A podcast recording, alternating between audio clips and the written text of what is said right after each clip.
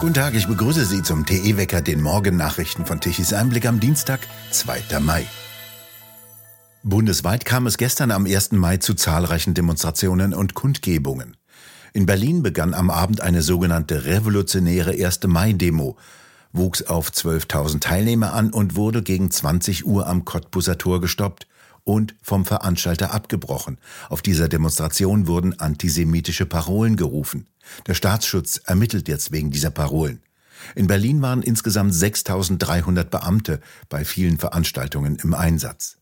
In der Nacht kam es an verschiedenen Stellen zu Auseinandersetzungen zwischen der Polizei und Extremisten, bei denen die Beamten Pfefferspray und Schlagstöcke einsetzten. Eine Reihe von Feuerwehrwachen wurden von Polizisten geschützt, die auch Feuerwehren bei ihren Einsätzen begleiteten.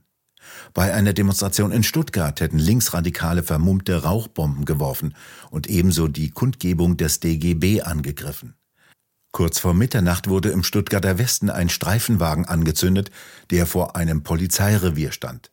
Die Polizei vermutet Brandstiftung, ein Polizeihubschrauber war im Einsatz. In Hamburg wurde bei einem Polizeieinsatz ein Mann schwer verletzt. Auf einem Video ist zu sehen, wie am Abend ein Polizeibeamter gegen einen schwarz gekleideten Mann von der Seite anrennt. Der knallt mit dem Kopf auf den Asphalt und bleibt reglos liegen.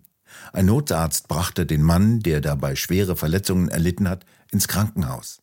In Frankreich haben nach Angaben der Gewerkschaften bei Demonstrationen und Kundgebungen zum 1. Mai rund 2,3 Millionen Menschen wieder gegen die Rentenreform von Präsident Macron demonstriert. Laut Angaben der Behörden seien es allerdings nur rund 782.000 Demonstranten im gesamten Lande gewesen. Dabei kam es vielfach zu Ausschreitungen. Die Polizei setzte Tränengas und Wasserwerfer ein.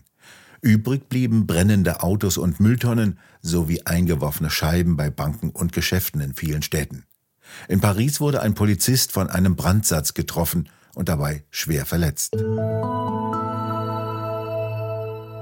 Der Oberbürgermeister von Tübingen, Boris Palmer, tritt aus der Partei Die Grünen aus. Er wolle vermeiden, dass die aktuellen Diskussionen um seine Person eine weitere lang anhaltende Belastung für die Partei wären, schrieb Palmer in einer E-Mail an die Vorsitzende der Grünen in Baden-Württemberg. Für die Zukunft wünsche er den Grünen jeden nur denkbaren Erfolg für die ökologischen Gründungsanliegen und den Klimaschutz in Baden-Württemberg. Palmer ließ bereits seine Parteimitgliedschaft bis Ende dieses Jahres ruhen, nachdem die Grünen ein Parteiausschlussverfahren gegen ihn angestrengt haben. Außerdem wolle der im vergangenen Jahr für die nächsten fünf Jahre wiedergewählte Oberbürgermeister der Stadt Tübingen eine Auszeit nehmen. Er werde versuchen, sich selbst zu ändern, erklärte er. Auf einer Diskussionsveranstaltung in Frankfurt kam es zu hitzigen Angriffen von linksradikalen Störern. Die bezeichneten ihn als Nazi. Daraufhin sagte Palmer, das sei nichts anderes als der Judenstern. Diese Äußerung wiederum sorgte für erhebliche Kritik an Palmer. Scharfe Kritik am Vorschlag von Bundesgesundheitsminister Lauterbach hat die Apothekervereinigung geübt. Der will eine geschlechtergerechte Änderung des Warnhinweises bei der Medikamentenwerbung. Mit der geplanten Formulierung werde nicht nur den in den Apotheken arbeitenden Frauen vor den Kopf gestoßen, sagte die Präsidentin der Bundesvereinigung Deutsche Apothekerverbände dem Redaktionsnetzwerk Deutschland. Sie sei auch ein Affront gegen den gesamten Berufsstand. Warum sollten Ärztinnen und Ärzte persönlich und genderkonform genannt werden, die Apotheke aber nur als Ort? Auf Initiative Lauterbachs hatte das Kabinett beschlossen, mit einer Gesetzesänderung den bisherigen Warnhinweis in der Werbung neu zu fassen. So soll es künftig heißen, zu Risiken und Nebenwirkungen lesen Sie die Packungsbeilage und fragen Sie Ihre Ärztin oder Ihren Arzt oder fragen Sie in Ihrer Apotheke. Bisher lautete die im Heilmittelwerbegesetz vorgeschriebene Formulierung und fragen Sie Ihren Arzt oder Apotheker. Die Löhne steigen, doch die Kaufkraft sinkt deutlich. Wie das Statistische Bundesamt mitgeteilt hat, sind die Reallöhne in Deutschland im Jahre 2022 im Vergleich zum Jahr 2021 um 4,0 Prozent gesunken. Der Grund für das Sinken der Reallöhne sei die hohe Inflationsrate, die die Erhöhung der Nominallöhne deutlich übersteige. Das heißt, obwohl die Löhne in dem Jahr gestiegen sind, können sich die Menschen immer weniger kaufen. Im gleichen Zeitraum sind die Verbraucherpreise um 6,9 Prozent gestiegen. Die Inflation hält weiter an. Auch für 2023 ist daher mit sinkenden Reallöhnen zu rechnen. Zwar gibt es hohe Tarifabschlüsse vor allem im öffentlichen Dienst, doch verstärken auch diese die Inflation. In der EU sind die Kosten für die Pensionen der EU-Mitarbeiter drastisch angestiegen. In den vergangenen acht Jahren sind sie nach einem neuen Bericht der EU-Kommission, aus dem jetzt Bild zitiert, um 61 Prozent gestiegen. Die EU-Kommission habe zwar die Pensionsansprüche für neue Beschäftigte bei einer Reform im Jahre 2014 reduziert. Dennoch würden die Pensionen der Bediensteten für die europäischen Steuerzahler immer teurer. Der Grund, es werden immer mehr Beschäftigte bei der EU. Waren es 2014 noch knapp 59.000 Beschäftigte, so sind es 2021 bereits über 66.000 Beschäftigte gewesen. Außerdem erhalten Beschäftigte bei der EU mit 61,7 Prozent des letzten Gehaltes besonders hohe Pensionen. In Deutschland liegt der Durchschnitt bei rund 48 Prozent.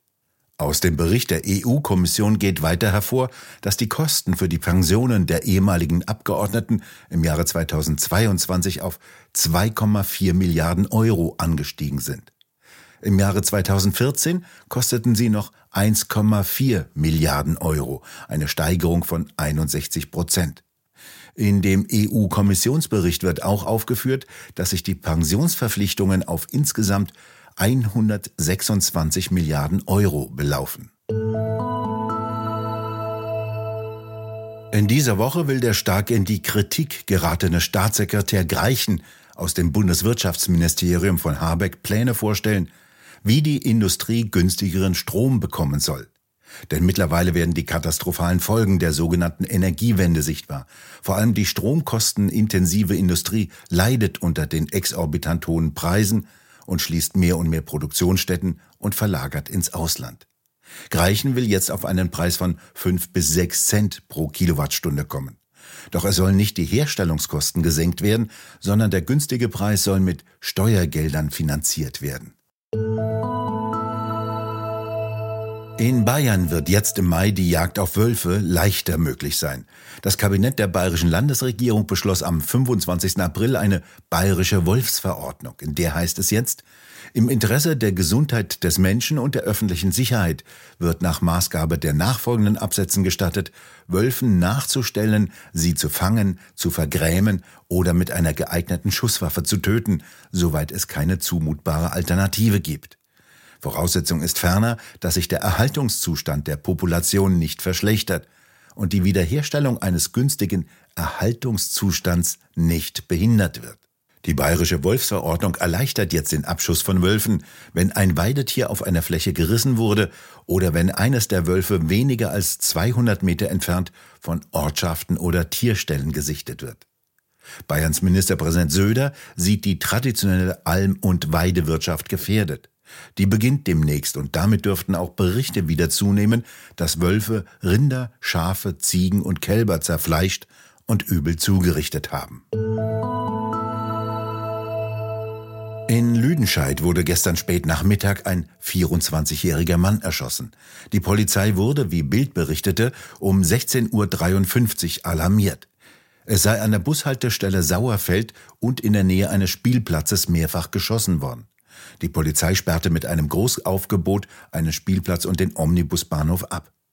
Das lebensgefährlich verletzte Opfer kam ins Krankenhaus, dort verstarb der Mann. Die Polizei nahm im näheren Umfeld des Tatortes zwei Tatverdächtige fest. Die beiden Tatverdächtigen sollen 15 und 18 Jahre alt sein und laut Bild ebenso Syrer sein wie auch das Opfer. Die Polizei hat eine Mordkommission eingerichtet. Heute ist es wechselhaft, bewölkt, aber zwischendurch auch aufgelockert. Von Nordwest ziehen feuchte Luftmassen heran, aus denen gelegentlich Regenschauer fallen können. Im Südosten kann es noch einige kräftigere Regenschauer geben. Die Temperaturen steigen auf 11 Grad im Norden bis 16 Grad im Breisgau. In den kommenden Tagen wird es wärmer und die Sonne kann sich mehr durchsetzen. Und der Wind hat sich wieder schlafen gelegt. Daher zum Energiewende-Wetterbericht von Tichys Einblick. Deutschland benötigte gestern am 1. Mai um 12 Uhr Eine elektrische Leistung von gerade einmal knapp 55 Gigawatt. Um die Mittagszeit schien für ein paar Stunden die Sonne, von den 2,2 Millionen Photovoltaikanlagen kamen knapp 30 Gigawatt um 12 Uhr. Doch deren Leistung brach gegen Spätnachmittag ein, als die Sonne untergegangen war. Die konventionellen Kraftwerke lieferten um 12 Uhr knapp 15 Gigawatt. Der Rest der elektrischen Leistung musste importiert werden.